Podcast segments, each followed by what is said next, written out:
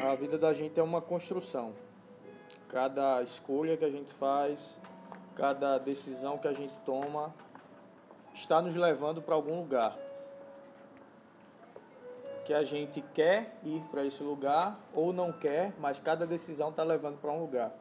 E eu acho que todo mundo tem que querer saber ou fazer intencionalmente o que quer. Onde eu quero chegar? O que eu preciso fazer para chegar onde eu quero chegar? E aí eu comecei a pensar sobre o que é sucesso. O que é sucesso na vida? Se fala tanto. O que é sucesso? O que é ser bem-sucedido? O que é ser um sucesso?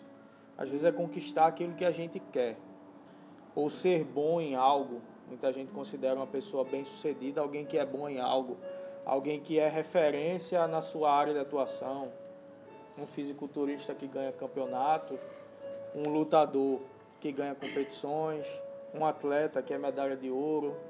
E muitas vezes a gente tem como sucesso ou bem-sucedido aquele que se destaca no que ele se determinou a fazer. Mas aí eu penso que sucesso fora do propósito é fracasso. Todo mundo, quando nasceu, Deus já tinha um propósito para a sua vida. Todo mundo nasce com um propósito. Ninguém nasce à toa, ninguém nasce em vão, e aí depois que nasce, Deus olha e diz: O que é que eu vou fazer com, com essa pessoa que nasceu? O que é que eu vou, o que é que eu vou colocar para ele fazer? Não, a gente já nasce para cumprir um propósito. O propósito não nasce para a gente, a gente nasce para um propósito. E cumprir esse propósito, ou estar na caminhada para cumprir esse propósito, eu posso dizer que isso é sucesso. Muitas vezes você é, entre aspas, bem sucedido em algo, mas algo que está fora do seu propósito. Ou você simplesmente deixa a vida te levar, deixa acontecer, seja como Deus quiser, e o pior é que muitas vezes a gente coloca a responsabilidade em Deus. Não, se Deus quiser, vai dar certo. Não, se for da vontade de Deus, vai acontecer. E a gente não se posiciona a tomar atitudes que vão nos levar a algum lugar. Quando eu sair daqui, chegar ali na, na BR, pego a esquerda, eu vou em direção à minha casa. E aí eu pego as ruas certas e chego lá. Mas se eu chegar aqui e pegar a direita, mesmo que eu queira ir para minha casa, mas eu estou no caminho errado. Muitas vezes a gente sabe qual é o propósito de Deus para as nossas vidas, porque Ele coloca dentro do nosso coração. Mas a gente se distrai com coisas do mundo e pega o caminho errado, pega o caminho que não vai nos levar para o propósito. E o pior é que às vezes a gente fica bom naquilo que a gente está fazendo errado, aquilo que a gente está fazendo fora do propósito. Eu não estou dizendo que seja algo moralmente errado, algo para a sociedade errado, nada de errado. Eu digo você ser bom ou se dedicar e levar a sua vida à frente no caminho que Deus não tem para você e que no seu coração você sabe que não é isso que ele tem para você.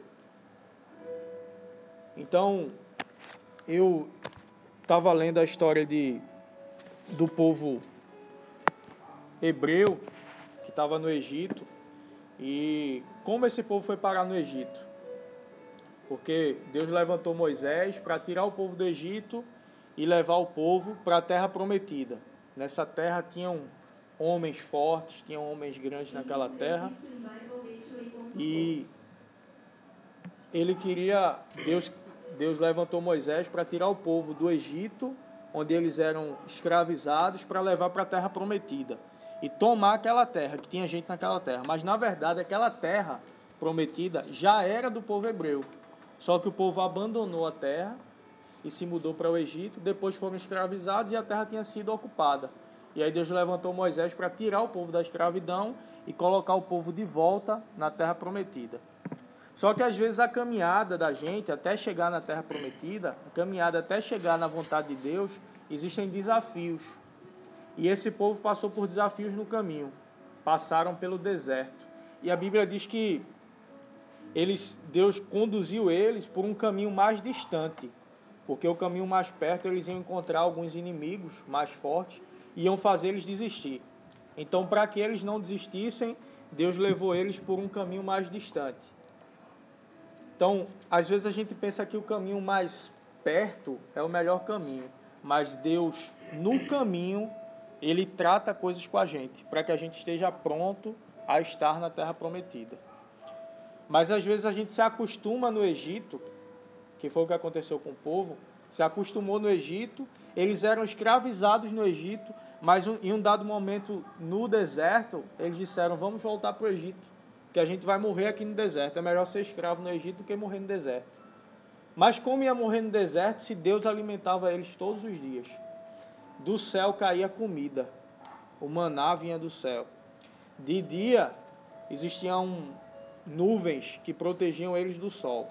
De noite, uma coluna de fogo aquecia eles. Em um dado momento, todo mundo conhece essa história, quando Moisés chegou diante do Mar Vermelho, o exército de Faraó vinha para capturá-los, na frente o mar, atrás o deserto.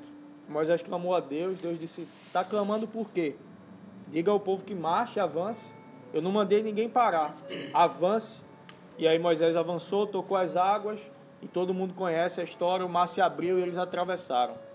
Quando o exército veio, o mar se fechou e o exército foi consumido pelo mar. O exército de Faraó morreu junto com Faraó no meio do mar. Então era um povo que tinha experiência com Deus. Era um povo que conhecia o seu Deus e em um dado momento começou a duvidar de Deus. Muitas vezes a gente conhece Deus, a gente tem experiências com Deus, a gente tem uma vida com Deus, mas a gente começa a se envolver em coisas do mundo fora do propósito e acaba esquecendo quem é o nosso Deus. Quem foi o Deus que te guardou, quem foi o Deus que te chamou, quem foi o Deus que te protegeu em toda a sua vida, quem foi o Deus que te proveu tudo que era necessário para a sua vida. Só que você acaba se esquecendo disso. Mas Deus, ele não se esquece de nenhum dos seus. A Bíblia diz que ainda que uma mãe venha se esquecer do seu, do seu filho que ainda amamenta, Deus jamais esquece nenhum dos seus. Então chega um momento que eles já estavam perto da terra prometida e Deus chama Moisés e o povo era dividido em tribos, eram 12 tribos, e aí Deus diz: pega um representante de cada tribo e manda para espiar a terra. Eles vão, olham a terra e voltam e dão um relatório. E aí está lá escrito em Números, capítulo 13, a partir do versículo 27, na numa versão chamada A Mensagem, diz assim: Fomos ver a terra, como vocês mandaram. Isso é o relatório dos espias. Que maravilha! De fato, manam leite e mel ali. Vejam só estes frutos. O único problema é que o povo que vive lá é cruel e suas cidades são enormes e bem fortificadas. Pior ainda, vimos ali os descendentes de Enoque e começa a falar os gigantes que existiam na terra. Deus prometeu aquela terra e mandou eles olharem. Eles olharam, voltaram com esse relatório. De fato, é do jeito que Deus falou. A terra é produtiva. A terra mana leite e mel. Tem tudo do bom e do melhor na terra mas existem gigantes lá. E aí eu, eu paro para pensar, Deus ele tem um lugar excelente para a gente, só que muitas vezes nesse lugar vai ter gigantes, mas Deus ele nos prometeu que nós viveríamos nessa terra, ou que nós chegaríamos nesse lugar, ou que nós viveríamos isso, mas eles viram tudo isso e voltaram com o relatório. Mas aí, Caleb, que era um deles, pediu uma parte e disse: vamos subir e conquistar a terra. Está no versículo 30. Agora nós vamos conseguir. Então, 12 foram, voltaram com esse relatório. Aí um se levanta. E tem uma outra passagem que diz que foi Caleb e Josué que voltaram com um relatório diferente. Eles viram a mesma coisa, mas enxergaram situações diferentes. Então, não é o que a gente vê simplesmente que determina o nosso resultado é como a gente enxerga aquela situação que determina o nosso resultado. As oportunidades estão aí para todo mundo. Deus está aí disponível para todo mundo. E porque uns usufruem de Deus e outros não.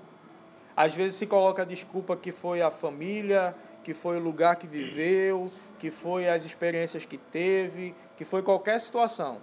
Mas às vezes outras pessoas na mesma situação escolheram ficar com Deus. Escolheram viver com. Não, foram os prazeres do mundo que me afastaram de Deus. Foram os prazeres do mundo que me atraíram. Mas não é o que você simplesmente vê, não é o que acontece. É o que você faz diante do que acontece que determina seu resultado. E aqui desse povo, os dez que falaram negativamente, eles não entraram na terra. Mas os dois que, que acreditaram, que disseram sim, nós vamos conseguir. Sim, o Deus que prometeu, ele é fiel para cumprir.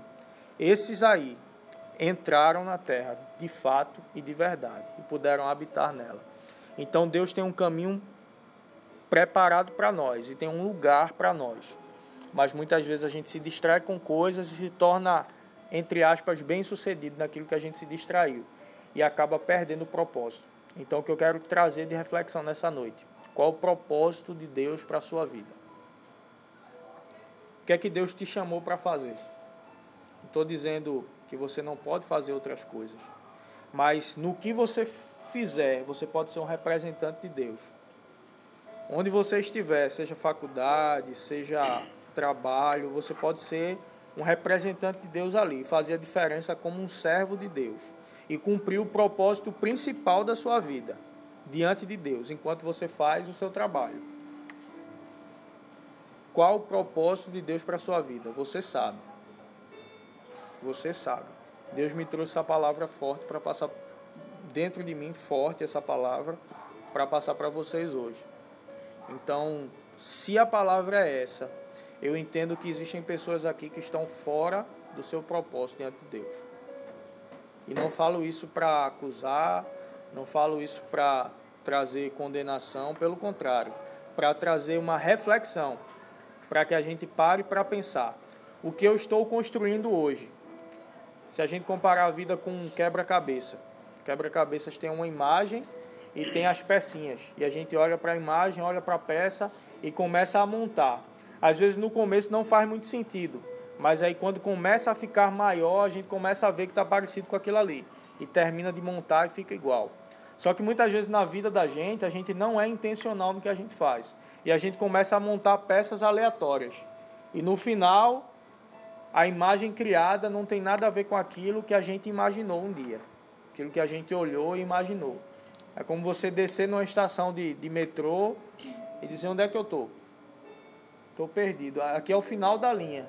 E aí, onde é que eu estou? Não era esse o lugar que eu imaginava chegar, não. Qual o lugar que Deus colocou no seu coração que você tem que chegar?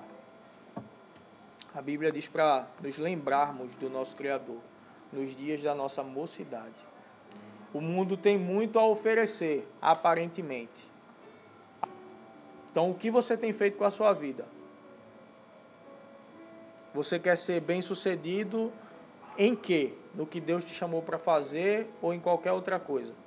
E quando chegar no final da vida ou quando Jesus voltar, que está próximo, todos os sinais indicam isso. A qualquer momento ele pode aparecer ali nas nuvens. E quando ele aparecer, os que morreram nele vão ressuscitar primeiro e depois os que estiverem vivos subirão juntamente com eles. E aí nós nos encontraremos com eles e passaremos um momento frente a frente com Ele, quando nós vamos apresentar a nossa vida, o que nós fizemos. Todo mundo vai passar por isso. O que você fez? Me mostre as suas mãos. O que você tem a me apresentar? O que você quer mostrar para Jesus quando chegar esse dia? Como você quer que esteja a sua vida? Como você quer ter vivido a sua vida? Até lá. Alguém te deu algo mais do que o que Deus te deu? ele deu o próprio filho. João 3,16 diz: Deus amou o mundo de tal maneira. Não tem uma palavra que possa descrever o tamanho do amor de Deus. Tanto é que ele diz: de tal maneira que deu o seu único filho, para que todo aquele que nele crê não pereça, mas tenha a vida eterna. A vida eterna não começa quando a gente morre, começa quando a gente nasce de novo e passa a ter uma vida junto com Ele. No mundo existe um ditado, né? Ah, todo mundo é filho de Deus. Mas não é isso que a Bíblia diz. A Bíblia diz a todos quantos o receberam. Receberam a quem? A Jesus. Foram a todos quantos o receberam, deu-lhes o poder de serem feitos filhos de Deus. Então, quem recebe Jesus e anda com ele, tem uma vida compatível com quem anda com ele. Esse pode dizer que ele é seu pai. Todos quantos o receberam. E eu sinto de fazer um, uma pergunta nessa noite. E cabe a você a escolha e a decisão. Decisões nos levam para lugares. Não tem como a gente não ir. Cada decisão que a gente toma, ela nos leva para algum lugar. Seja o lugar que a gente planeja ir ou não. Se eu pegar a esquerda aqui na avenida, eu vou para um lugar. Se eu pegar a direita, eu vou para outro lugar. Mas a decisão, ela define o lugar que eu vou chegar. Então, decisões, elas definem destinos. Qual o destino que você tem para a sua vida? Qual o destino que Deus tem para a sua vida? Que você sabe. Mas você decide se você vai viver o destino que Ele tem para a sua vida ou se você vai pegar outro caminho. E para mim, para minha vida, a sua decisão, ela não, ela não, não faz diferença. Não estou dizendo que eu não me importo, mas ela não vai mudar o lugar que eu vou chegar. Ela faz diferença para a sua vida. Porque ninguém pode mudar o que você decide. Ninguém pode mudar o seu resultado. A gente não é vítima das circunstâncias. A gente é protagonista de nossas vidas. Lá em 1 Coríntios 4, versículo 14 ao 17, Paulo escrevendo aos Coríntios, ele diz assim: Não estou escrevendo para brigar nem para criar algum desconforto. Escrevo como um pai, meus filhos. Amo vocês e quero que sejam adultos, não crianças mimadas. Há muita gente que não vê a hora de apontar o dedo para o que vocês têm feito de errado, mas não há muitos pais dispostos a investir tempo e esforço para ajudá-los a crescer. E quando Jesus me levou a proclamar a vocês a mensagem de Deus, eu me tornei o pai de vocês. Não estou pedindo que façam o que eu mesmo já não esteja fazendo. Foi por isso que primeiro enviei Timóteo ele também é meu filho querido e fiel ao Senhor. Ele irá refrescar a memória de vocês quanto às instruções que passo regularmente às igrejas no caminho de Cristo. Eu me vejo hoje como Timóteo, que ele fala aqui, enviado para refrescar a memória de vocês e coisas que vocês já sabem, coisas que vocês já sabiam. Não trouxe nenhuma informação nova, mas boas novas. E o Evangelho é boas novas, mas boas novas que vocês já conhecem, mas que essa mensagem fique no coração de vocês. E vocês possam, nós possamos a cada dia, cada decisão que a gente tomar, a gente tomar decisões intencionais que leve a gente para mais perto de Deus, que leve a gente para mais perto do que Deus tem para nossas vidas. Sermos intencionais em tudo que a gente fizer. Às vezes a gente, como assim, Guilherme, intencional? Muitas vezes a gente faz coisas simplesmente seguindo o fluxo. A gente não é intencional. A gente simplesmente é como se a gente estivesse andando sem um destino. Mas mesmo andando sem um destino traçado, mas a gente vai chegar a algum lugar. Então o que eu digo para você nessa noite é ande sabendo para onde você está indo e caminhe em direção ao que Deus tem para a sua vida.